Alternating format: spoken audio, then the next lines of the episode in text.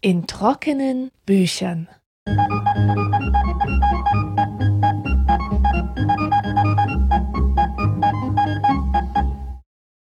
Herzlich willkommen zur zwölften Folge in trockenen Büchern.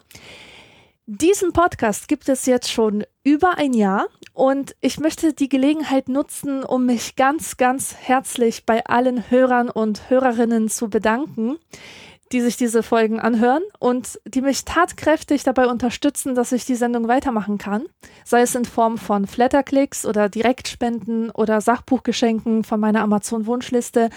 Vielen, vielen Dank. Heute geht es hier um Männer.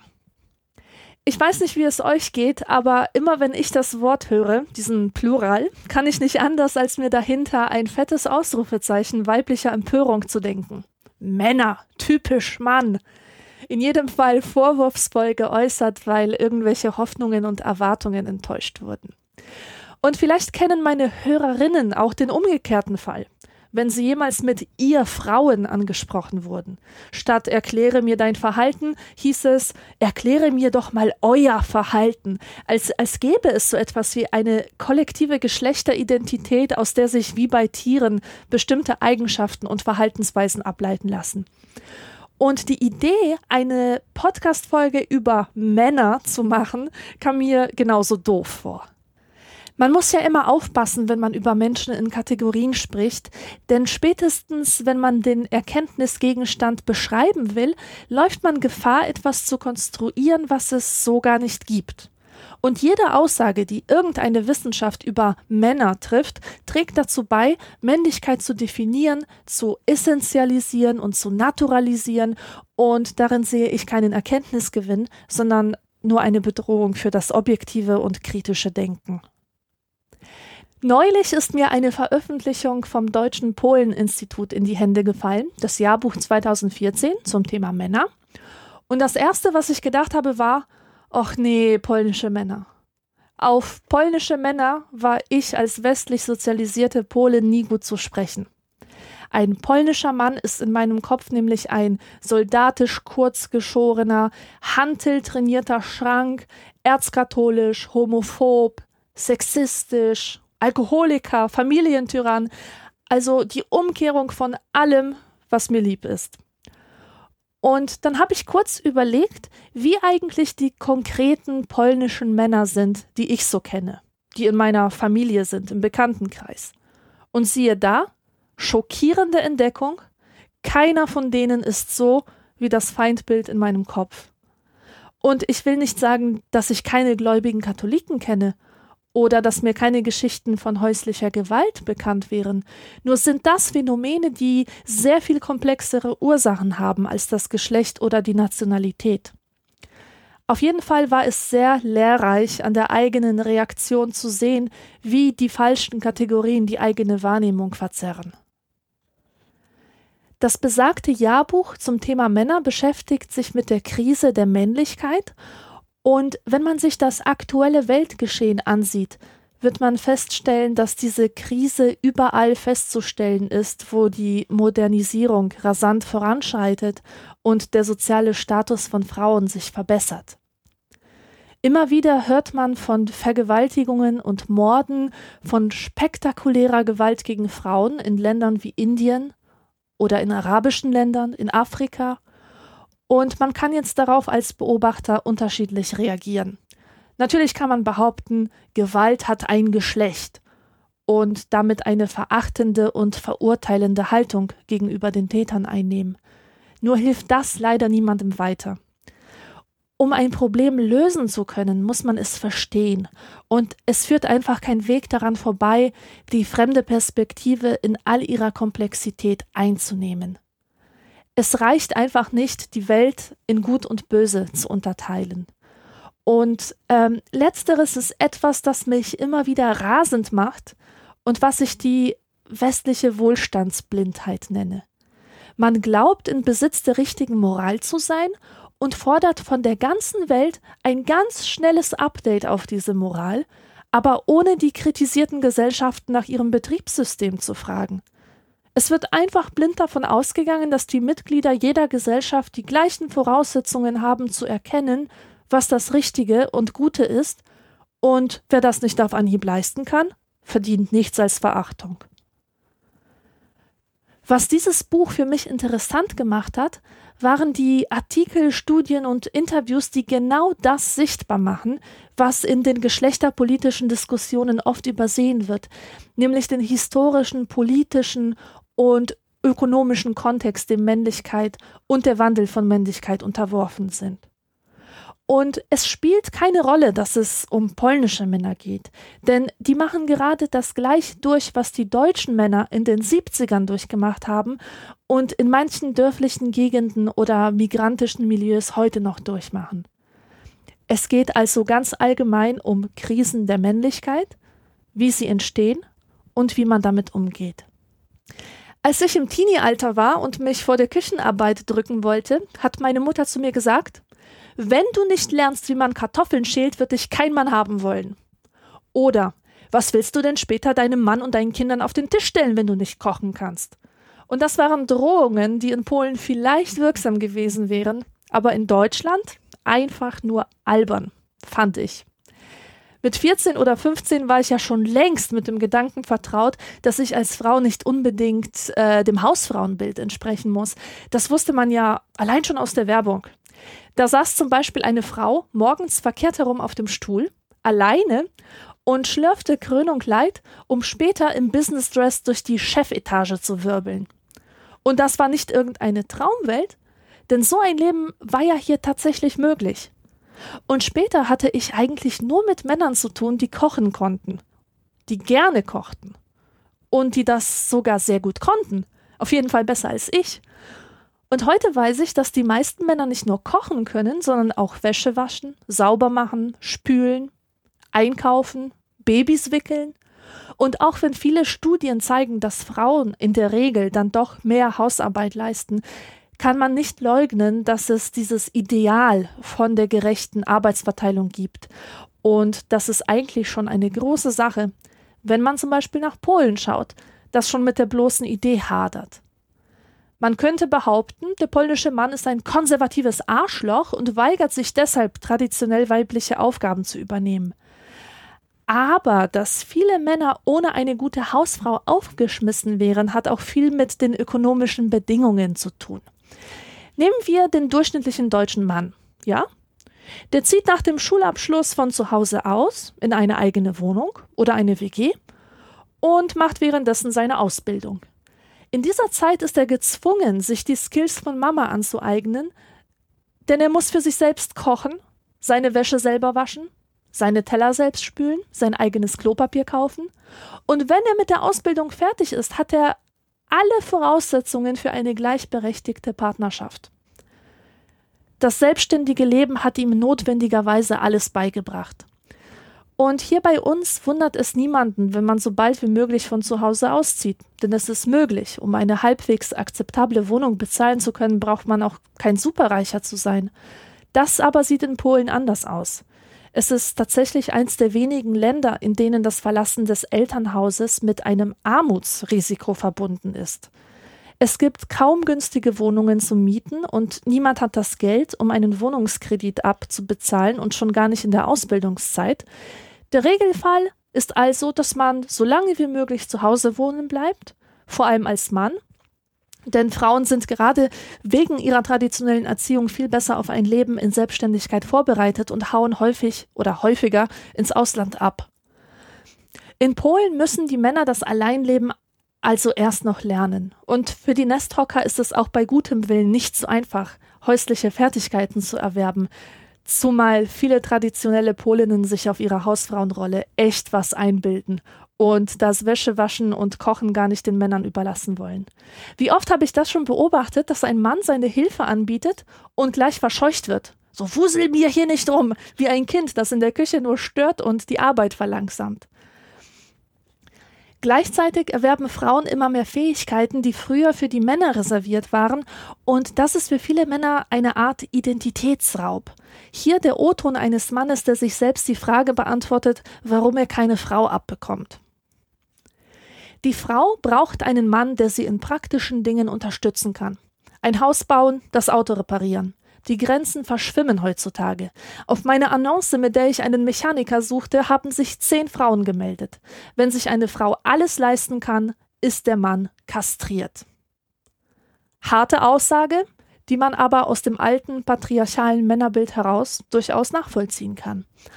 Ich bin selbst noch in einer Welt von festen Identitäten aufgewachsen, also eine Welt, an der die Postmoderne vorbeigezogen ist. Die Mutter war immer die liebevolle und sanfte, zu der man vor dem strengen Vater flüchtete, und der Vater war Spezialist für alles Wichtige. Die Mutter verstand dafür was von Gefühlen und Kochen, und immer gab es diesen Dualismus, diese Asymmetrie männlicher und weiblicher Eigenschaften. Männer wurden in ihrer Vaterrolle vor allem als Autorität begriffen. Man musste ihnen Achtung und Respekt erweisen, ansonsten drohten körperliche Strafen. Und natürlich, es hat sich schon viel verändert, besonders bei den Gebildeten und den Großstädtern, aber es gibt immer noch Familien, wo Prügel vom Vater als gute pädagogische Methode gelten. Für deutsche Ohren klingt das natürlich schrecklich. Prügelnde Väter, äh, man sieht sofort das äh, Jugendamt vor der Tür. Aber die Ablehnung von körperlicher Gewalt ist, ist wieder so etwas, das die Deutschen eher ihrer Geschichte zu verdanken haben als der moralischen Überlegenheit der westlichen Welt. Nach dem Krieg gab es ja eine intensive Auseinandersetzung mit den alten Männerbildern, mit den Nazi-Vätern und deren Männlichkeit wurde jetzt angegriffen, weil sie sie zu Gefühlskrippeln gemacht hat. Und im Rahmen dieser pazifistischen Protestkultur konnte man seinen Söhnen eben nicht mehr verklickern, dass Indianer nicht weinen. Und es ist ein großes Glück im historischen Unglück, dass es hier die Studentenproteste gab, dass es auch den amerikanischen Einfluss gab und äh, den Kontakt mit freiheitlichen Werten. Und im Ostblock gab es diese Revolte von 1968 nicht. Es gab keine Hippie-Bewegung, keine Antikriegsbewegung. In Deutschland hatten die Menschen früh genug Gelegenheit, mit linksalternativem Gedankengut vertraut zu werden. Und das ist ein Prozess, der durch die Ära des realen Sozialismus blockiert oder zeitweise unterbrochen wurde. Wir müssen uns also vorstellen, dass dort noch das Klima der frühen 60er herrschte, als 1990 der Westen einbrach mit aller Wucht. Man hat also plötzlich diesen gewaltigen Modernisierungsschub und der bringt nicht nur viel Neues, sondern bedroht auch das Alte. Die jungen Leute gehen nicht mehr in die Kirche. Paare lassen sich scheiden, leben unehelich zusammen. Homosexuelle schießen wie Pilze aus dem Boden. Und zur Krönung kommt dann auch noch der Feminismus um die Ecke. Und zwar kommt er über Polinnen, die im Westen studiert haben. Und die stellen jetzt öffentlich die Geschlechterrollen in Frage. Und sie sprechen von Gleichheit und Partnerschaft.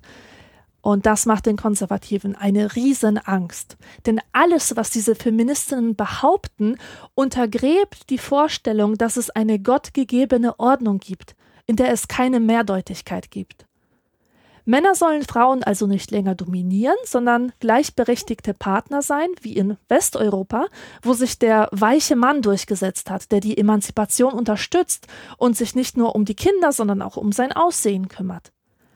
Die Frauen bemerken also, dass das Männerbild sich wandelt. Und es ist dieses Männerbild, das ihnen so viel Kummer bereitet hat. Sie lassen sich also nicht mehr von Priestern beraten, die sagen, bleibt bei euren prügelnden Ehemännern, das Leiden bringt euch näher zu Gott.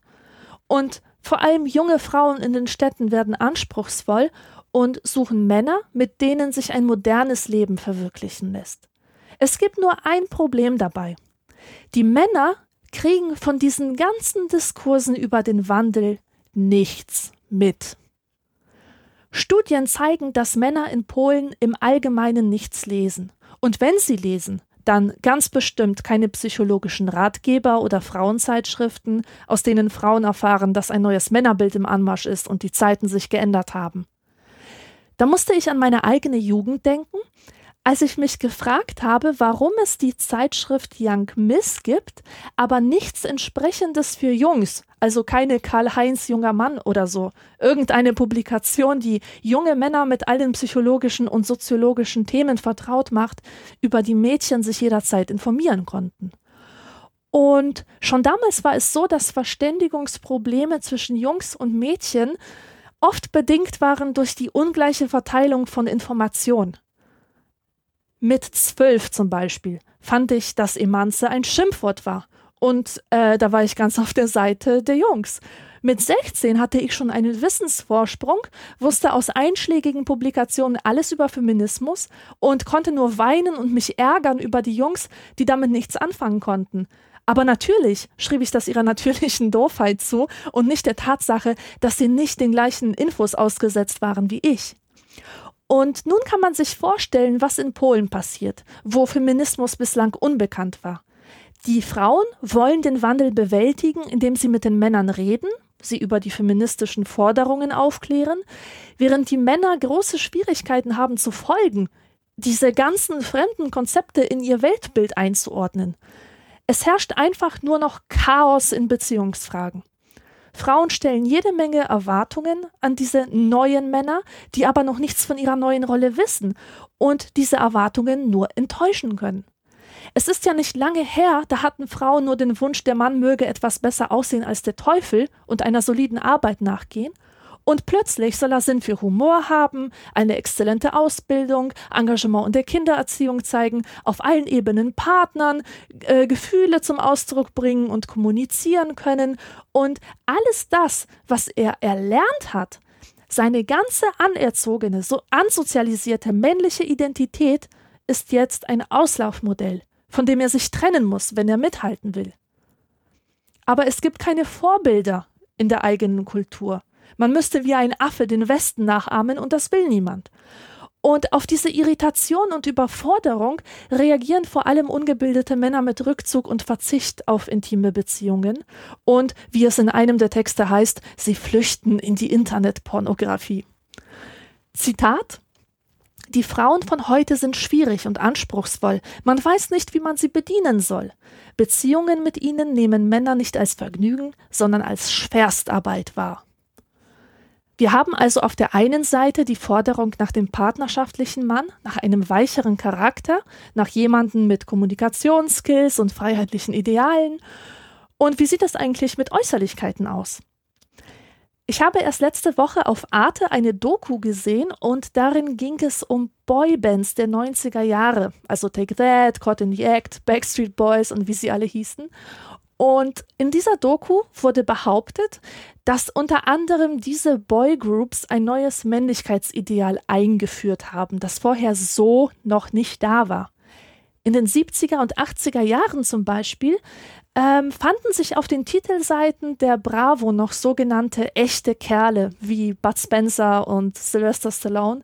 Kurzhaarschnitt, Brustbehaarung, fiese Fresse und damit war es in den 90ern schlagartig vorbei. Da mussten die Frisuren schon länger sein, der Körper glatt rasiert und glänzend, volle Lippen, lange Wimpern, weiche Züge. Und äh, ja, das ist mir vorher auch noch nicht so klar gewesen, dass diese Metrosexualität vorher nicht da war. Mal abgesehen jetzt von den androgynen Looks in den 80ern, aber die wurden ja eher als Verkleidung empfunden und weniger als äh, Geschlechteridentität. Die meisten konservativen Gesellschaften tun sich sehr schwer mit einem solchen Männerbild. Der Schönling wird abgelehnt. Es nimmt dem Mann schließlich seine Männlichkeit, wenn er sich für Weiberkram wie Kosmetik interessiert oder wenn er sich mit Oberflächlichkeiten abgibt. Diese neue Männlichkeit, die nur an Konsum und Spaß und Aussehen interessiert ist, die hat es in Polen auch deshalb so schwer, weil sie mit Homosexualität assoziiert wird. Und man kann sich vorstellen, dass das in einer Gesellschaft, in der 95 Prozent angeben, Katholiken zu sein, nicht gern gesehen wird. Die Freiheit, mit diesem Lifestyle assoziiert zu werden, kann man sich nur in Großstädten erlauben, wo die soziale Kontrolle nicht so groß ist. Die Homosexualität gilt in Polen vor allem auch als etwas Fremdes, als Import aus dem Westen, das vor dem Fall der Grenze nicht da war. Also die Leute behaupten gerne, dass es im Kommunismus keine Schwulen gab. Die Männer wollen also nicht wie Schwule aussehen. Aber jetzt kommt's. Das neue Arbeitsleben fordert es ihnen ab, dass sie sich um ihr Aussehen kümmern. Seit 1990 ungefähr trägt das Individuum die Verantwortung für seinen beruflichen Erfolg und muss um diesen Erfolg aktiv kämpfen, so wie das im Kapitalismus eben gang und gäbe ist. Und in den letzten beiden Jahrzehnten sind Berufe entstanden, in denen man immer mehr mit Menschen statt mit Maschinen zu tun hat. Immer weniger Männer sind noch in Werkstätten und Fabriken tätig, wo es kaum eine Rolle spielt, wie man aussieht, weil man ja eh rußverschmiert ist. Jetzt ist ein gepflegtes und attraktives Aussehen tatsächlich die Voraussetzung für beruflichen Erfolg. Und beruflicher Erfolg ist etwas, das traditionell männlich ist. Denn jahrzehntelang war es die Aufgabe des Mannes, seiner Familie ein sicheres Leben zu bieten. Und ich finde es total spannend, wie mit diesem Widerspruch umgegangen wird. Und die Lösung lautet Retromännlichkeit. Es gibt unzählige Blogs, Fashion-Blogs könnte man sagen, die sich an modeinteressierte Männer richten. Aber es geht darin nicht um die Trends aus Paris, Mailand und Co., sondern um elegante Männermode aus der Vorkriegszeit oder aus der Madman-Ära. Maßgeschneiderte Anzüge, Hüte, Pomade, Frisuren und so weiter. Zitat die Retromännlichkeit stellt im Moment das dominierende Männlichkeitsmodell dar, weil es den männlichen Körper zu pflegen und zu verpacken erlaubt, ohne dass man in Verdacht kommt, homosexuell oder metrosexuell zu sein. Nun werden die Forderungen nach gutem Aussehen nicht nur von der Arbeitswelt, sondern auch von Frauen gestellt. Und da wird es nochmal kompliziert. Viele Männer beklagen, dass von den Frauen in dieser Hinsicht gemischte Signale kommen ja, er soll schön sein, aber nicht zu schön, damit ihm ja keiner ausspannt. Und dann sind sich die Männer auch nicht so sicher, ob den Frauen ein weicher Mann wirklich gefällt oder äh, ob er ihnen auf diese Weise auf lange Sicht nicht doch zum Gespött wird. Es gibt in dem Buch ein Interview mit einem Maskulinisten und der sagt, Frauen sind nach einer Weile frustriert von einem Partner, der ausschließlich fürsorglich und behütend ist. Dieser hört dann auch auf, sexuell attraktiv zu sein. Den Frauen beginnt das zu fehlen, was für einen Mann wesentlich ist. Mut, Entschlossenheit, Stärke. Das ist eine Meinung, die einem ja auch in Deutschland hin und wieder begegnet. Und dazu kann ich nur sagen, dass ich nicht verstehe, warum Mut, Entschlossenheit, Stärke und Fürsorglichkeit einander ausschließen sollten, wie es hier behauptet wird. Und ein weiterer Einwand wäre, dass es meistens schwache und hilflose Frauen sind, die einen starken Mann brauchen. Also Möbelpacker-Schultern, die Kraft von Meister Popper, um sich sicher zu fühlen. Und ich, ich denke, je mehr autonome Frauen es gibt, umso weniger müssen die Männer fürchten, dass sie den Frauen nicht männlich genug sind. Kehren wir aber noch einmal zurück ins Arbeitsleben. Fakt ist, dass viele Männer mit dem Einbruch der Modernisierung ihre alten Jobs verloren haben. Und Studien zeigen, dass Unterdrückung und Gewalt gegen Frauen überall dort zunehmen, wo Männer ihre Arbeit verlieren, während die Frauen weiterhin Geld verdienen oder mehr verdienen. Wohlgemerkt in Gesellschaften, in denen dem Mann die Rolle des Hauptverdieners zukommt oder zukam. In dem Moment, wo er nicht liefern kann, fühlt er, dass er seine Daseinsberechtigung verloren hat und damit alle Vorrechte, die sich daraus ergaben, dass er früher der Hauptverdiener war. Rechte Politiker, die katholische Kirche und Fernsehserien propagieren immer noch dieses alte Bild. Der Mann muss das Geld nach Hause bringen. Er muss der Ernährer sein. Nur lässt sich das unter den veränderten gesellschaftlichen Bedingungen gar nicht mehr so leicht verwirklichen. Und das ruft Frustration hervor, die dann eben in Aggression und Gewalt umschlägt. Die erfolgreichen Frauen, die an den Männern vorbeiziehen, werden dann zu Sündenböcken für, für diesen Identitätsverlust. Natürlich gibt es auch in Polen Männer, die die Emanzipation unterstützen, sogar Männer, die sich als Feministen bezeichnen. Und ein solcher Mann wurde gefragt, wie er sich den neuen gebildeten Mann vorstelle. Und er gab die folgende Antwort.